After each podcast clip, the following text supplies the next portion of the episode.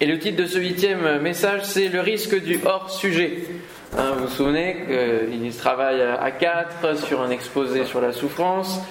Et donc euh, ben là, les chapitres qu'on va voir ensemble, ils sont vraiment en risque de faire du hors-sujet. Alors on va lire le chapitre 18 et puis on va sauter le 19, on reviendra après dessus, et on va lire le 20. Comme ça, c'est les deux réponses des amis. Chapitre 18, Bildad de Chouard prit la parole et dit Quand mettrez-vous un terme à ces discours? Faites preuve de discernement, puis nous parlerons.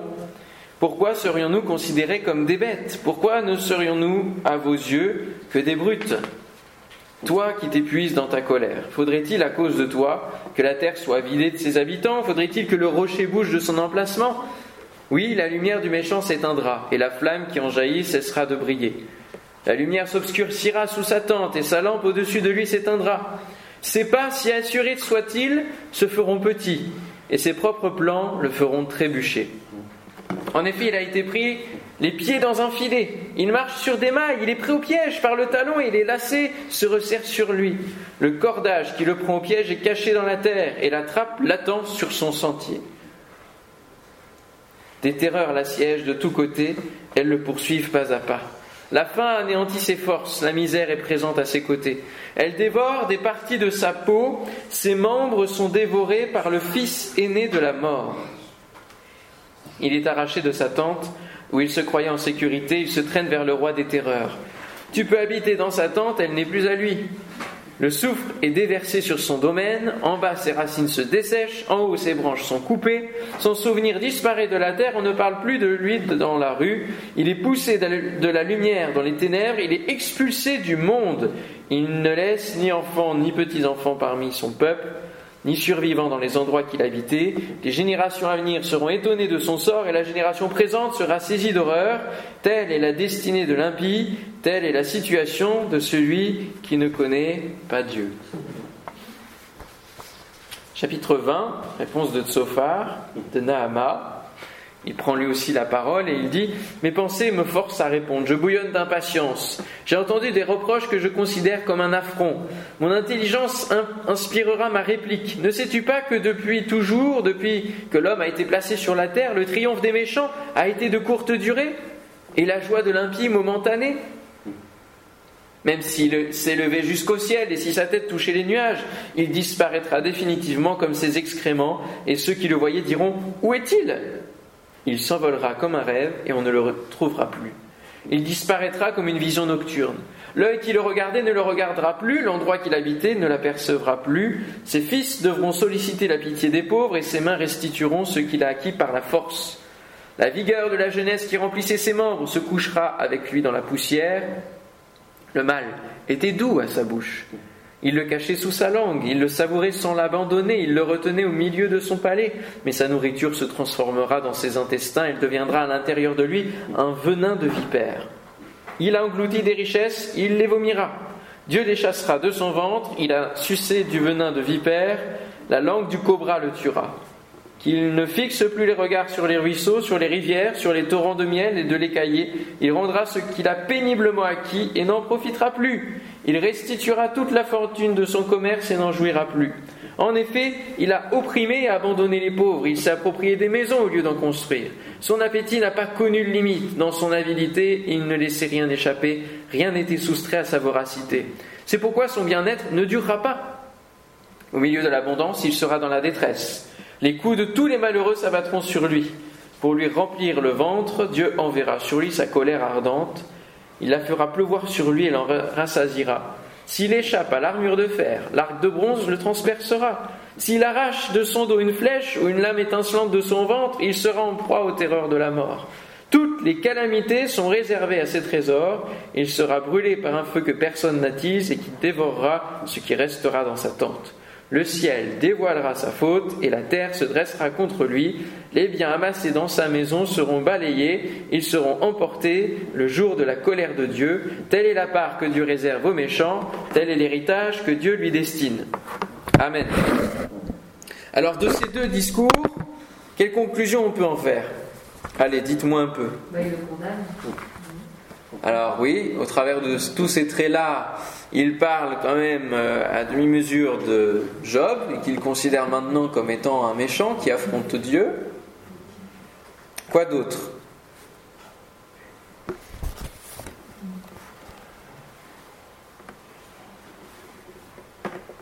Qu'est-ce que vous diriez? En gros, Dieu a donné, Dieu a repris, quoi. Parce que quand il dit à la fin, euh, en gros, bah, tous les biens que tu as amassés sur la terre, etc., ces choses, bah, Dieu les reprend parce qu'en fait, au final, tu ne les mérites pas. Donc, Mhm. euh, c'est. Il on va dire, il le descend un peu et sociétalement et personnellement et humainement en fait. Dans, dans tout le discours qui tiennent, euh, cet homme qui était un homme sage, respecté de ses pairs, etc., qui avait une position, en fait, ben, et là, quand on écoute ce discours-là, c'est devenu un moins que rien, qu'un brigand. Quoi. Bien sûr. Ok. Si on compare les deux discours, est-ce que vous voyez une différence? Non, C'est le même discours. On est dans la même structure. Complètement. Même la fin, les deux dernières paroles. Telle est la situation du méchant. Vous voyez, les, les amis se sont bien mis d'accord et ils n'arrêtent pas de répéter les mêmes choses. C'est d'autres mots employés, mais c'est pour dire exactement la même situation. Il, il, il s'étale en images et en, en circonvolution verbale, mais il parle du sort du méchant. Ils, ils sont agacés de comment Job répond, ils le disent, mais après, hop, ils reviennent dans quelque chose de cyclique. Et les amis sont sur une mauvaise piste. Faute de trouver chez Job des paroles qui vont dans leur sens, ils vont resserrer leur discours sur le sort du méchant, puisqu'ils le considèrent comme tel. Ils ne répondent plus à Job véritablement, et ils s'enferment dans un cercle de vaines redites. Le thème est celui de la souffrance d'un homme juste, et non du sort des méchants. À quoi ça sert de dire tout ça et la même chose tout le temps? Le problème est de pouvoir accompagner Job dans son malheur avec compassion et consolation, mais ça, il n'y arrive pas. Ils vont tous sur cette voie comme finalement une auto-persuasion, une méthode couée pour se rassurer sur le fait que les méchants sont châtiés et ne sont pas tranquilles sur la terre. Mais est-ce que c'est la réalité des choses? Est-ce que Dieu coupe euh, véritablement les méchants euh, très rapidement? Est-ce qu'ils sont, comme on l'a lu, expulsés du monde? Ou est-ce que finalement le monde n'est-il pas rempli de méchanceté et que c'est plutôt l'injuste qui est expulsé du monde? Et c'est ce que Jésus dit en parlant de tous ses disciples. Vous n'êtes pas du monde. Voilà le problème. Vous n'êtes pas du monde. Ça, c'est la, la réalité. Donc là, nous avons déjà une mauvaise piste des amis. Non seulement sur le plan humain, où il n'y a aucune compassion qui se manifeste. Donc, euh, en gros, ils sont là juste pour venir l'accabler, accabler un homme qui est dans la souffrance. Mais en plus, dans leurs paroles, ils sont complètement à côté. Tout autour, les démons l'épouvantent. Le méchant. Alors, il est vrai qu'il y a des manifestations et qu'ils peuvent être parfois effrayés et faire les choses par peur, mais, lorsque le diable possède, eh bien, il est, il est plus à l'aise parce qu'il sait que la personne n'a pas besoin d'être, d'être arrachée au royaume de la lumière. Il n'y a pas de défi. Mais c'est vrai que quand le diable possède, eh bien, il effraie, il pousse à la mort, à des pensées morbides, il pousse au suicide. Et ceux qui vivent déjà dans le péché ne sont pas forcément bousculés par le diable qui les a déjà dans son giron. Quoi qu'il en soit sur le sort du méchant, cela leur évite de se concentrer sur eux-mêmes et sur leur méchanceté, sur eux-mêmes et leurs limites face à un Dieu qu'ils connaissent mal. Leur sagesse les disperse, tout comme celle de Salomon. Ce n'est pas parce qu'on est sage que ça garantit une voie de succès, la voie de la vérité, pas du tout. Et puis, euh, il le dit clairement, hein, euh, Sophar, c'est mon intelligence qui va inspirer ma réplique. Ok, donc Dieu là-dedans, il n'inspire plus rien du tout. hein. Plus du tout. La sagesse humaine ne garantit pas forcément une belle fin. La sagesse divine, si on la gère mal, eh bien non plus. Ce que nous pouvons retirer également pour nous, c'est que nous avons un décalage entre nous et l'Éternel. Il nous parle de ce que nous devons changer en nous. Il nous demande peut-être parfois d'accomplir des actes de pardon, de guérison, de rétablir une relation. Et nous, bah, nous nous occupons à lui parler d'autre chose, hein, parce que ça nous gêne aux entournures et qu'on n'aime pas cela. Et donc on reporte. Oui, on a une relation avec Dieu, oui, on prie, oui, on lit la parole de Dieu, mais il peut y avoir un blocage, un frein, ça ne pénètre pas. Et comme je le disais, euh, il me semble ce matin, maintenant je ne vais plus trop savoir quand est-ce que j'ai dit les choses, vous m'en excuserez, mais euh, il peut y avoir euh, ouais, un blocage et maintenant je ne sais plus ce que je voulais dire du coup, mais on lui parle d'autre chose. On parle d'autre chose, on épilogue. On sait ce que Dieu attend de nous, c'est ça que je voulais dire. On sait véritablement ce que Dieu attend de nous, mais on n'a pas le vouloir et le faire. C'était hier soir. C'était hier soir. Le, vouloir et le faire. C'est Dieu qui peut nous le donner. J'évoquais la, situation du pardon. Quand on pense au témoignage de Corrie Ten Boom, il était impossible pour elle de pardonner au bourreau qui est venu, euh, au bourreau de toute sa famille, qui est venu suite à une réunion qu'elle animait. C'est elle qui a porté la prédication, justement sur le pardon, sur le fait de, reprendre le, dessus par rapport à, ces choses terribles qui se sont passées. Elle l'avait prêché quelques minutes avant, Dieu lui donnait de le vivre et de le mettre en pratique. Et c'était impossible pour elle d'avancer la main. C'est le Seigneur qui a avancé sa main. Elle, a crié dans, son cœur Seigneur, j'ai besoin de toi. Si, si, si ce n'est pas toi qui agis, je, je, ne peux pas humainement parlant. C'est normal, c'est normal. Nous savons, mais Dieu nous donne ce qu'il faut pour pouvoir aller de l'avant. Alors, peut-être euh, examinons et puis euh, arrêtons de lui parler d'autre chose, de la pluie et du beau temps, en quelque sorte.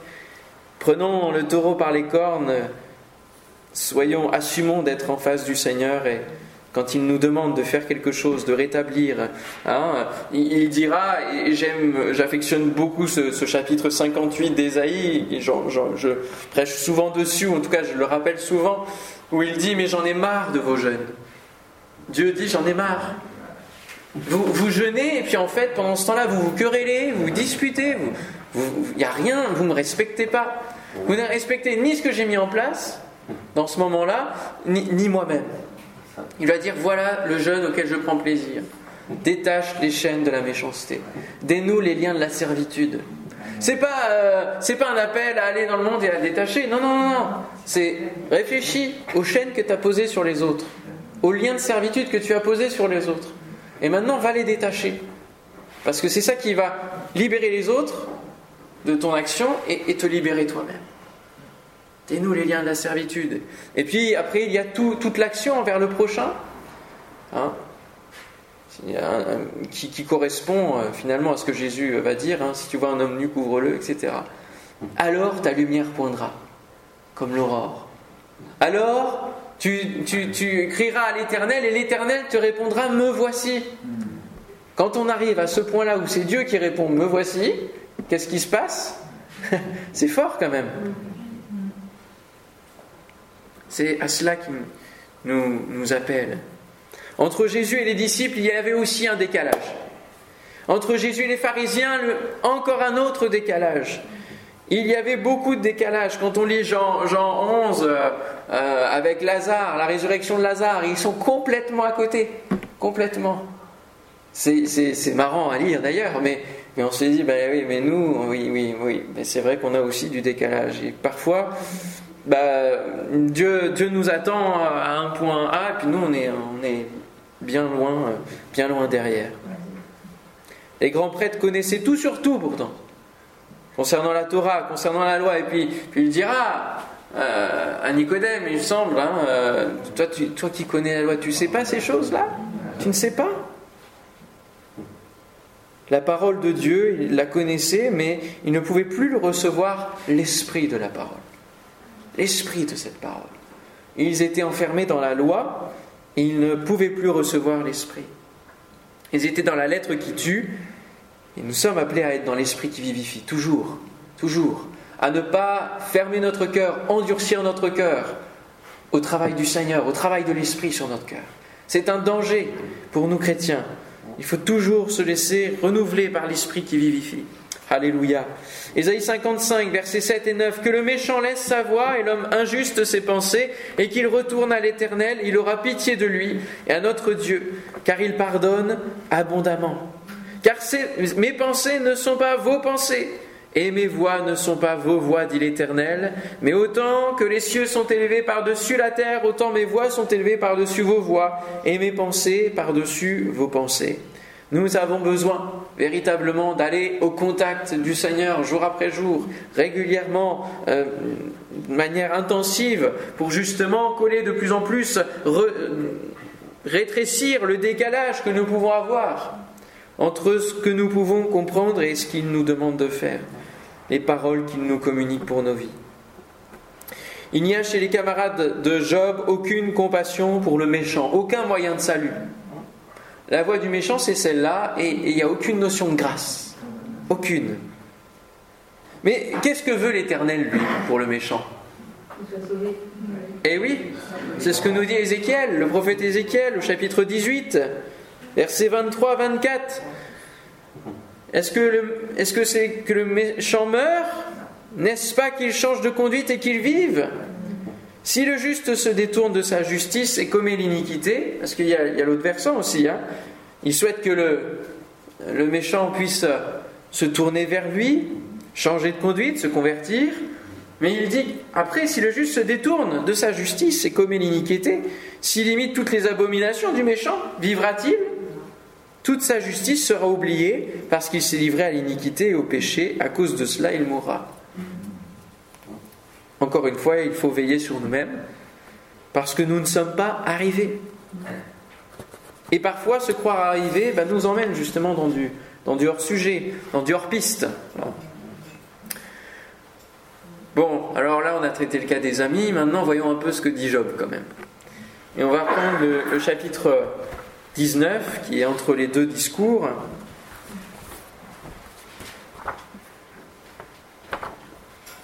Et là, on va se rendre compte que c'est un peu nous qui faisons du hors-sujet de Job.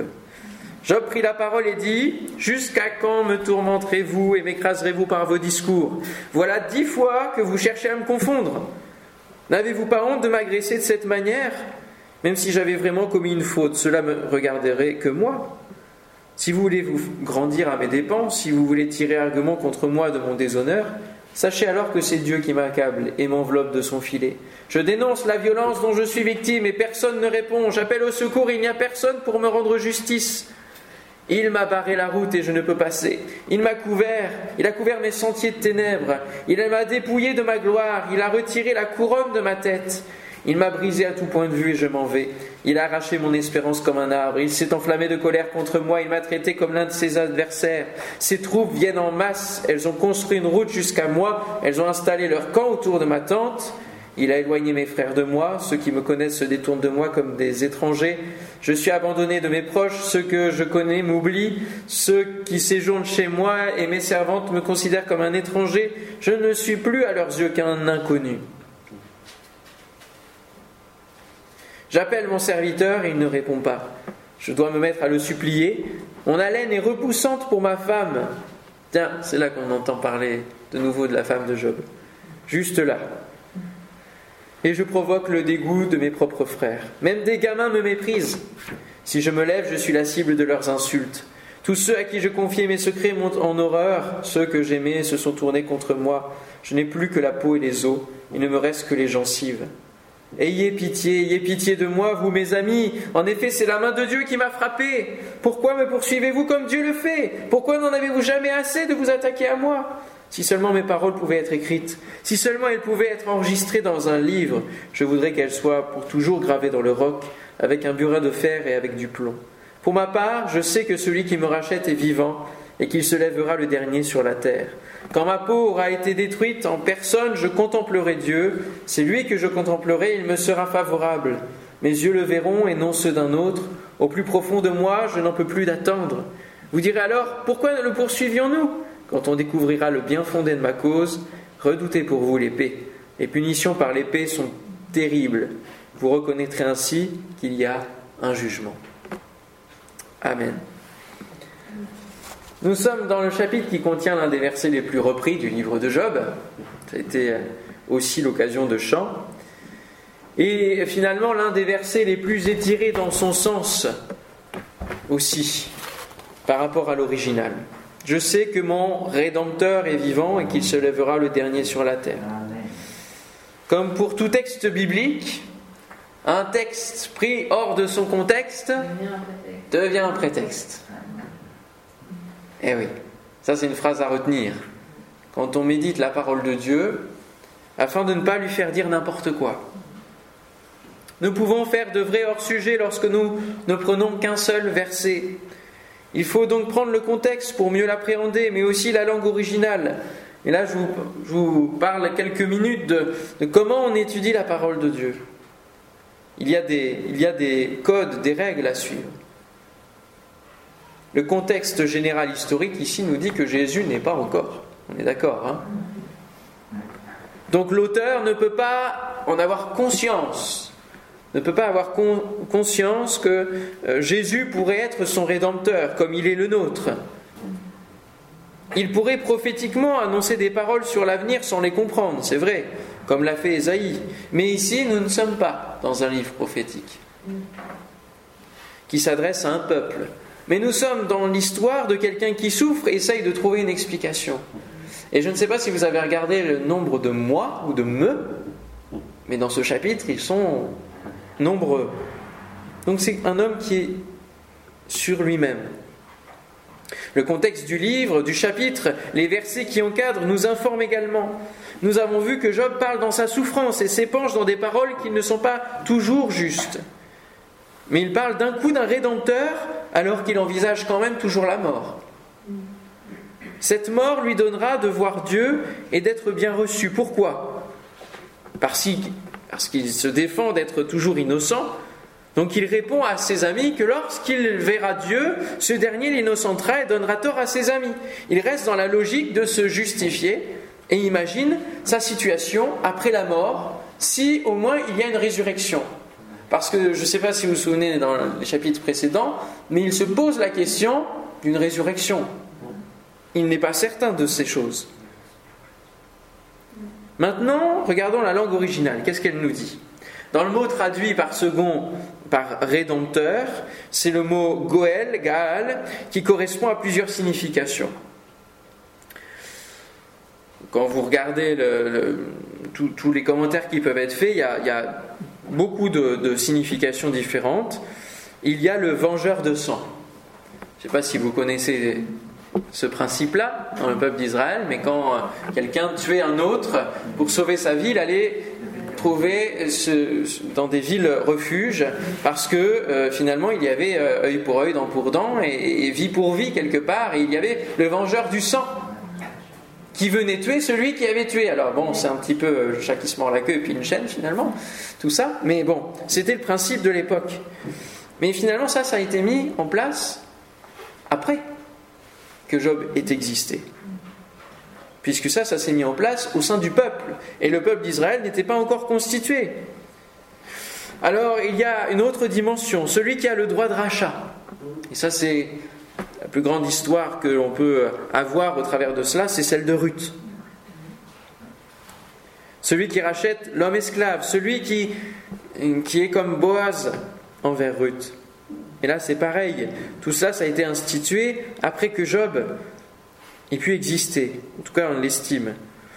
Et puis, il y a celui qui aide à un procès. Ça, c'est encore autre chose. Une autre dimension.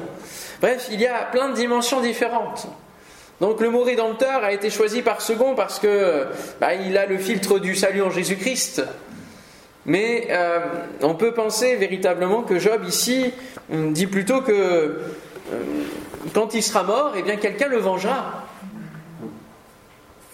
Et il se lèvera le dernier sur la terre une fois que lui, il sera, il sera mort. Il se lèvera après lui. Voilà comment on peut comprendre ce verset. Donc ça change aussi la donne. Et puis Job répond à, Bildad. Et Bildad lui dit au verset 5 du chapitre 18 Faudrait-il que le rocher bouge de son emplacement?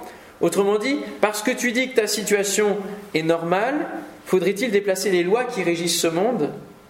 Et Job lui répond au contraire. Je voudrais écrire sur le roc ma situation afin qu'elle devienne une leçon pour tous. Hein, c'est ce qu'il va dire juste un peu avant. Je sais que mon Rédempteur est vivant. Je sais que Dieu va me donner raison. C'est Dieu son défenseur. Et quand il parle de, de vengeur, on peut aussi dire comme euh, il le disait au chapitre 17 en disant j'ai un témoin hein, dans la cour d'école. C'est pas Jésus non plus, c'est Dieu pour lui. Donc Dieu est à la fois son, son rédempteur et son vengeur, voyez il y, a, il y a, tout un mélange auprès de Job. Il ne sait plus à qui faire confiance, à qui parler. C'est Dieu qui viendra défendre Job une fois mort. C'est aussi ce qu'on peut interpréter. C'est ce qui se passera en effet dans le livre. C'est lui qui va se lever le dernier dans le livre de Job. Et finalement, c'est ce qui se passera aussi à la fin des temps lors du jugement. C'est lui qui va se lever, le dernier. Mais tout cela, même si elles font un écho à Christ, eh bien, elles sont intéressantes pour nous. Et nous, on peut, on peut dire que c'est des éléments christiques, mais attention à pas étirer et dire que Job était vraiment avait la conscience ou la révélation qu'il euh, y avait quelqu'un entre euh, finalement le Père et, lui-même.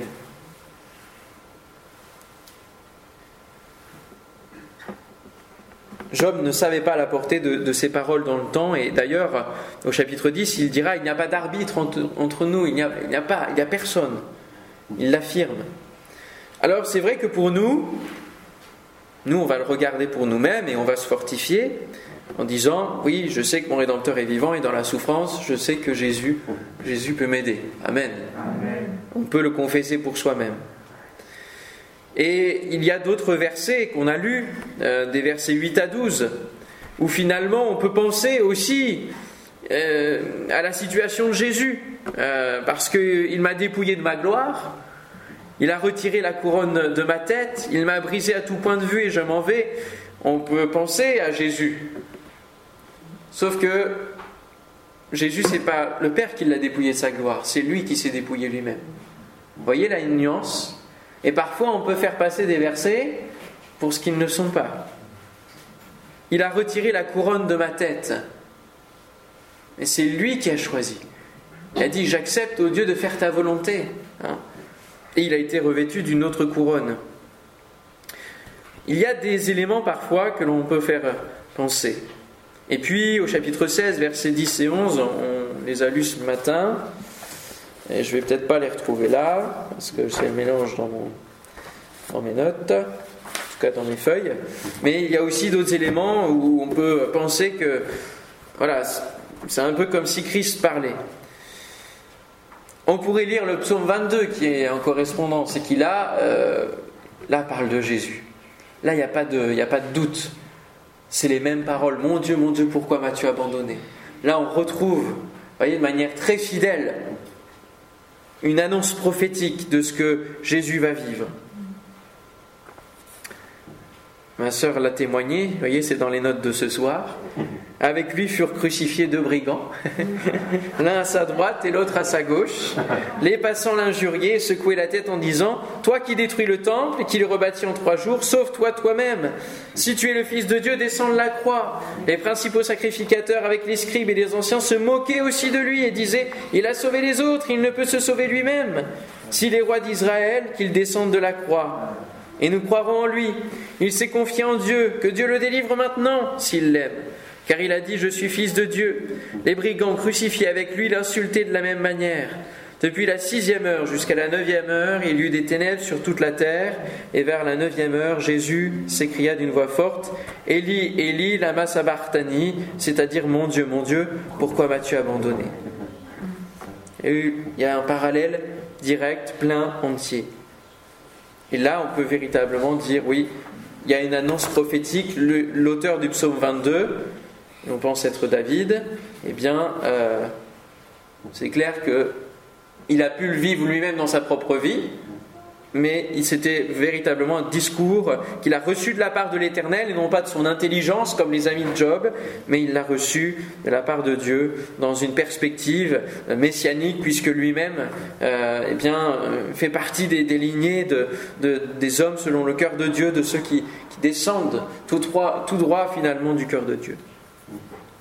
Donc ne faisons pas des hors-sujets de Job ni d'autres choses de la parole de Dieu. Amen. Et puis troisième point, Job se perd à son tour maintenant. Ah oui, allez, chapitre 21. Parce qu'il faut qu'on avance, hein. on est à plus de la moitié en termes de prédication, et là on n'arrive qu'à la moitié des chapitres.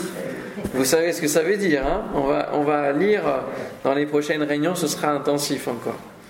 Job prit la parole et dit Écoutez attentivement mon propos, donnez-moi seulement cette consolation. Permettez-moi de parler, et quand j'aurai parlé, tu pourras te moquer. Est-ce contre un homme que ma plainte est dirigée? Et pourquoi mon esprit ne serait-il pas à bout de patience? Tournez-vous vers moi, soyez stupéfait, puis mettez la main sur votre bouche. Quand je pense à cela, je suis terrifié, et un tremblement s'empare de mon corps. Pourquoi les méchants vivent-ils? Pourquoi les voit-on vieillir et même développer leur force? Excusez-moi, je vais avoir besoin d'hydrater mon palais et ma langue. Ils voient leur descendance s'affermir à leur côté. Leurs rejetons prospèrent sous leurs yeux. Dans leur maison règne la paix sans aucune peur. Le bâton de Dieu ne vient pas les frapper. Leurs taureaux transmettent leur sperme à coup sûr. Leurs vaches se mettent bas et n'avortent pas. Ils laissent courir leurs enfants comme des brebis et leurs jeunes garçons peuvent gambader librement. Ils chantent au son du tambourin et de la harpe, ils se réjouissent au son des instruments avant. Ils finissent leur jour dans le bonheur et ils descendent en un instant au séjour des morts. Pourtant ils disaient à Dieu, éloigne-toi de nous, nous ne désirons pas connaître tes voix. Qu'est-ce donc le Tout-Puissant pour que nous le servions? Que gagnerons-nous à lui adresser nos prières? Certes, leur bonheur ne dépend pas d'eux-mêmes. Ainsi, les projets des méchants sont bien loin de moi. Cependant, arrive-t-il souvent que leurs lampes s'éteignent, que la misère s'abatte sur eux, que Dieu leur distribue leur part en fonction de sa colère, qu'ils soient pareils à la paille emportée par le vent, à la balle enlevée par le tourbillon? Est-ce au fils du méchant que Dieu réserve le malheur? C'est le méchant lui-même que Dieu devrait punir pour qu'il le reconnaisse. C'est lui qui devrait contempler sa propre ruine, c'est lui qui devrait être touché par la fureur du Tout-Puissant. En effet, que lui importe ce que deviendra sa famille quand le nombre de mois qu'il lui reste à vivre est abrégé Est-ce à Dieu qu'on enseignera la connaissance? C'est lui qui gouverne les êtres célestes. L'un meurt au milieu du bien-être, dans une tranquillité totale et dans l'insouciance, alors que ses récipients sont remplis de lait et ses os pleins de moelle. L'autre meurt dans l'amertume, sans avoir goûté au bonheur. Tous les deux se couchent dans la poussière, et ce sont les vers qui les recouvrent. Je sais bien quelles sont vos réflexions et les pensées violentes qui vous animent vis-à-vis de moi. Vous dites Où est la maison du grand homme? Où est la tente qu'habitaient les méchants? N'avez-vous pas interrogé les voyageurs? Allez-vous négliger leurs témoignages? Lorsque vient la misère, celui qui fait le mal est épargné. Lorsque la colère déferle, il y échappe. Qui lui reproche en face sa conduite? Qui lui rend ce qu'il a fait? Quand il est emmené au cimetière, on veille sur l'emplacement de sa tombe. Les mottes de la vallée sont légères pour lui. Chacun se joint au cortège qui le suit. Une foule innombrable le, précède. Pourquoi donc m'offrir des consolations sans consistance Vos réponses ne sont que tromperies. On est dans un autre type de discours concernant les méchants. Bon là, tout le monde est parti sur la piste du méchant, on n'est plus du tout dans la souffrance. Hein. Là, c'est le sort des méchants, le sort des méchants, tout le monde euh, en parle. Sauf qu'ils sont hors sujet parce que c'est pas là l'exposé. Hein. on se perd, on se perd.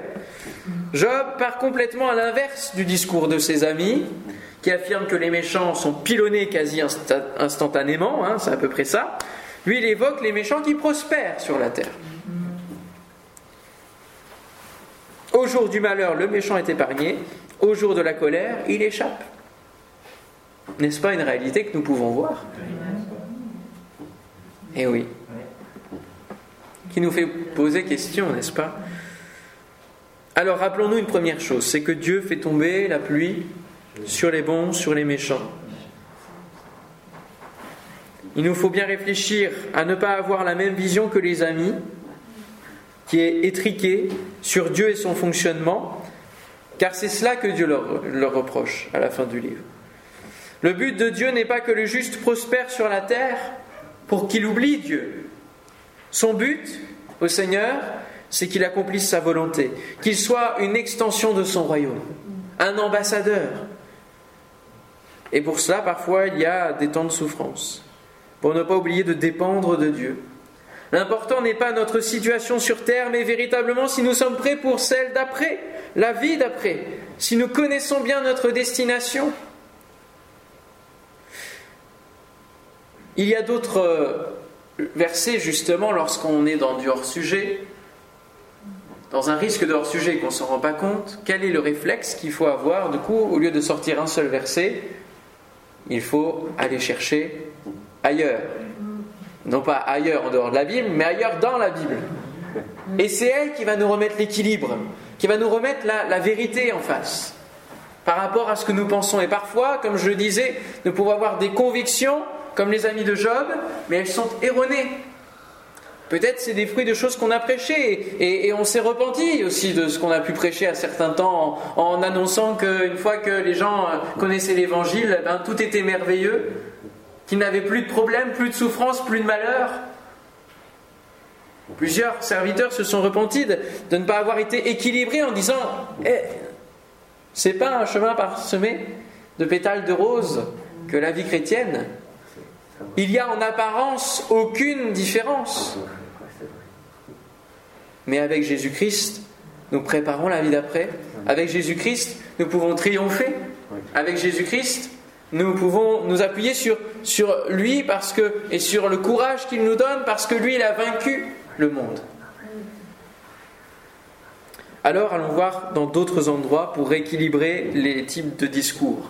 Parce que quand on lit Job, on pourrait se dire, bah oui, c'est vrai, euh, Dieu, Dieu punit euh, euh, les méchants, mais c'est vrai que bah, prospère aussi d'un autre. On peut voir toutes les situations. Ecclésias, chapitre 7, verset 14. Au jour du bonheur, Michel, vous pouvez le dire bien fort, je sais que vous le connaissez.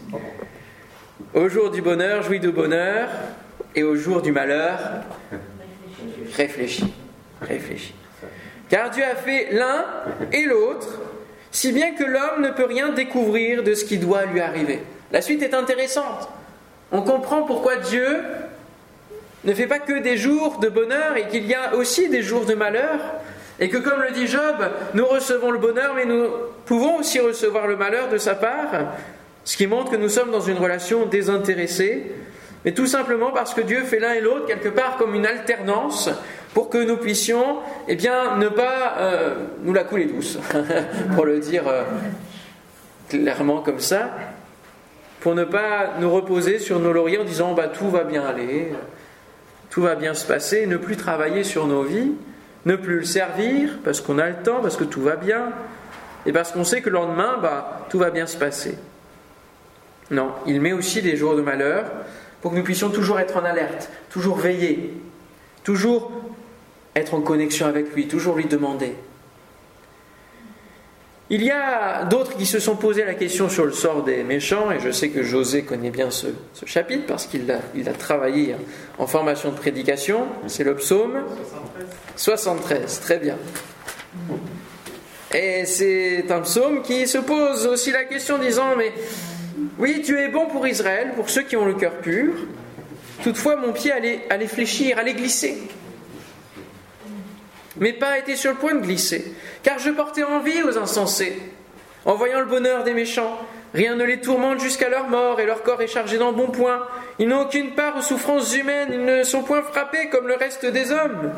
Aussi l'orgueil leur sert de collier, la violence est le vêtement qui les enveloppe. C'est joliment écrit aussi ça. L'iniquité sort de leurs entrailles, les pensées de leur cœur se font jour, ils raillent et parlent méchamment d'opprimés, ils profèrent des discours hautains, ils élèvent leur bouche jusqu'aux cieux et leur langue se promène sur la terre, un petit peu comme le diable.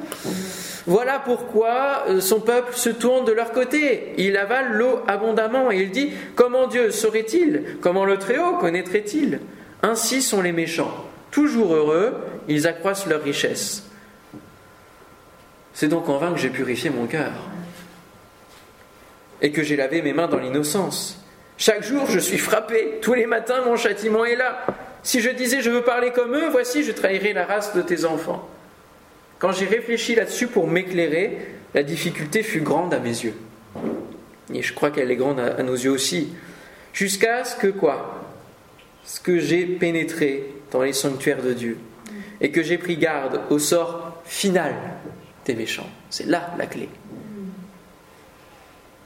Oui, tu les places sur des voies glissantes, tu les fais tomber et les mets en ruine. Et quoi? En un instant, les voilà détruits. Ils sont enlevés, anéantis par une fin soudaine. Comme un songe au réveil, Seigneur, à ton réveil, tu repousses leur image. Lorsque mon cœur s'est grissé et que je me sentais percé dans les entrailles, j'étais stupide et sans intelligence, j'étais à ton égard comme les bêtes. Cependant, je suis toujours avec toi. Tu m'as saisi la main droite. Tu me conduiras par ton conseil puis tu me recevras dans ta gloire. Quel autre ai-je au ciel que toi? Et sur la terre, je ne prends plaisir qu'en toi. Ma chair et mon cœur peuvent se consumer. Dieu sera toujours le rocher de mon cœur et mon partage. Car voici, ceux qui s'éloignent de toi périssent. Tu anéantis tous ceux qui te sont infidèles. Pour moi, m'approcher de Dieu, c'est mon bien. Je place mon refuge dans le Seigneur, l'Éternel, afin de raconter toutes tes œuvres. Amen. J'avais marqué jeter un œil si on a le temps. On l'a lu, c'est très bien. Ça fortifie, n'est-ce pas? Les amis de Job ont un petit peu raison. Allez, je vais rétablir un peu d'équilibre, on va arrêter de leur taper dessus. Leur finalité, tout ce qu'ils racontent de, de, malheur qui va leur tomber dessus, oui, à la fin, à la fin, c'est ça, c'est que ils disparaissent et puis, puis on n'entend plus parler d'eux. On n'entend plus parler dans l'éternité. Pourquoi? Parce que c'est la mort éternelle qui les attend. Ce qu'il faut se concentrer, c'est pas sur les souffrances présentes, mais c'est sur la gloire à venir. Alléluia. Sur ce qui s'en vient, comme diraient les Canadiens. Alors n'envions pas les méchants, mais aimons-les. Ne prévoyons pas sur eux des, paroles de jugement à la place de Dieu en disant vous allez finir ainsi, mais témoignons-leur qu'une grâce existe et qu'ils peuvent en bénéficier. Une émission que j'aimais bien, je vais, vous faire une confession ce soir. Une émission que j'aimais bien, c'était la quotidienne sur France 5. Et euh, parce qu'ils amènent plein de sujets différents, puis des invités. Et un jour, ils ont fait un, thème complètement sur la voyance. Ben, un truc, euh, ils se sont même testés à faire de la voyance et tout. Je me suis dit, oh là là, c'est nul, c'est nul. J'étais tellement en colère que j'ai cherché leur page Facebook, puis j'ai envoyé un message en disant le Seigneur va vous, va vous, voilà, va y avoir, euh, vous allez, vous allez péricliter, etc. J'étais en pétard, quoi. Bon, ben, je crois qu'elle existe encore aujourd'hui. Hein. bah oui, parce que c'est pas comme ça qu'on fait. C'est pas comme ça. Non, c'est ils sont ignorants. Et finalement, s'ils prospèrent et, et s'ils touchent à des choses, il ne faut pas leur en vouloir. Jésus dira à la croix, Père, pardonne-leur, ils ne savent ce qu'ils font. Quelle parole, alors qu'ils le mettent à mort. Il aurait pu tout, tout désinguer, hein. excusez-moi encore l'expression, mais avec les provocations qu'on a lues là, hein, sauve-toi toi-même et tout. Ça, ça monte. Pardonne, pardonne Seigneur, pardonne leurs péchés. Pardonne notre pays qui ne sait plus vers où se tourner. Pardonne nos autorités qui parfois se confient justement à des voyants. Seigneur, donne-nous de pouvoir aller leur témoigner, de pouvoir les aimer, de transformer cette colère en un amour ardent pour eux. Alléluia. Ne regardons ni à droite ni à gauche. Ne nous laissons pas détourner de notre objectif, sinon nous serons hors sujet. Jésus dira dans Matthieu 5, verset 43-45, le sermon sur la montagne, Vous avez appris qu'il a été dit, tu aimeras ton prochain et tu haïras ton ennemi. Mais moi, je vous dis, aimez vos ennemis. Bénissez ceux qui vous maudissent. Faites du bien à ceux qui vous haïssent. Et priez pour ceux qui vous maltraitent et qui vous persécutent. Autrement dit, si vous avez des périodes de souffrance qui sont liées à d'autres êtres humains, eh bien, voilà l'attitude qu'il faut tentez de, pratiquer. Dans quel but? Afin que vous soyez fils de votre Père qui est dans les cieux, car il fait lever son soleil sur les méchants et sur les bons, et il fait pleuvoir sur les justes et les injustes. C'est derrière cela que cette parole est. C'est fort, hein? On a du pain sur la planche. on a du boulot pour ne pas être hors sujet et ne pas, dans nos prières aussi, dire comme les fils de Boanerges, hein, veux-tu que le feu descende du ciel, qu'il les consume tous? Aïe, aïe, aïe, aïe, aïe. ils avaient beaucoup de choses à apprendre. Et parfois on se moque des disciples, mais il me semble qu'on est disciples aussi. Et qu'on est des hommes de la même nature qu'eux. Eh oui. Souvent on se dit oui, euh, euh, on regarde plus ceux qui ont fait des miracles, comme Élie avec ce, verset de Jacques 5, hein. il était de la même nature que nous, alors oui, je peux accéder au miracle. Oui, mais regardons aussi, rééquilibrons en disant oui, oui, les disciples, ils ont fait des bêtises, ils n'ont pas pu chasser un certain démon. Ben oui, et nous aussi, on est de la même nature qu'eux, et ils sont de la même nature que nous. Et nous avons ce tiraillement, ces deux, ces deux choses. On va prier le Seigneur. Hein. Merci Seigneur pour euh, encore ces discours de Job, de ses amis, qui ne sont pas toujours très justes, très droits, et tu leur diras à la fin. Mais Seigneur, nous voulons nous regarder nous, et pas seulement regarder Job, regarder ces hommes qui euh, nous ont précédés, en se moquant d'eux, en disant, en pensant que nous pouvons faire mieux. Seigneur, nous aimerions faire mieux. Et c'est aussi pour cela qu'ils sont un exemple dans ta parole. C'est pour que nous puissions éviter de refaire les mêmes erreurs. Alors Seigneur, nous te prions. Donne-nous de rétrécir ce décalage entre nous et toi, dans notre compréhension de comment tu fonctionnes, de ce que tu attends de nous. Seigneur, je te prie pour que tu puisses vraiment poser ta main sur nos vies et que tu nous aides, Seigneur, à être toujours en contact avec toi, à pouvoir veiller, Seigneur, sur nos vies, sur nos voies, Seigneur, tu connais nos cœurs. Donne-nous de ne pas te prier sur autre chose que ce que tu attends de nous dans le travail de l'Esprit. Que nos cœurs ne soient pas fermés ce soir. Que ton Esprit continue de parler à nos cœurs. Alléluia. Chaque jour que tu crées. Chaque jour de bonheur comme chaque jour de malheur. Seigneur, donne-nous de, de vivre en exemple de ton Fils Jésus de suivre notre Maître bien-aimé, de lui ressembler. Alléluia, Amen. On pourrait chanter ce chant, te ressembler Jésus. C'est mon espoir suprême. Amen.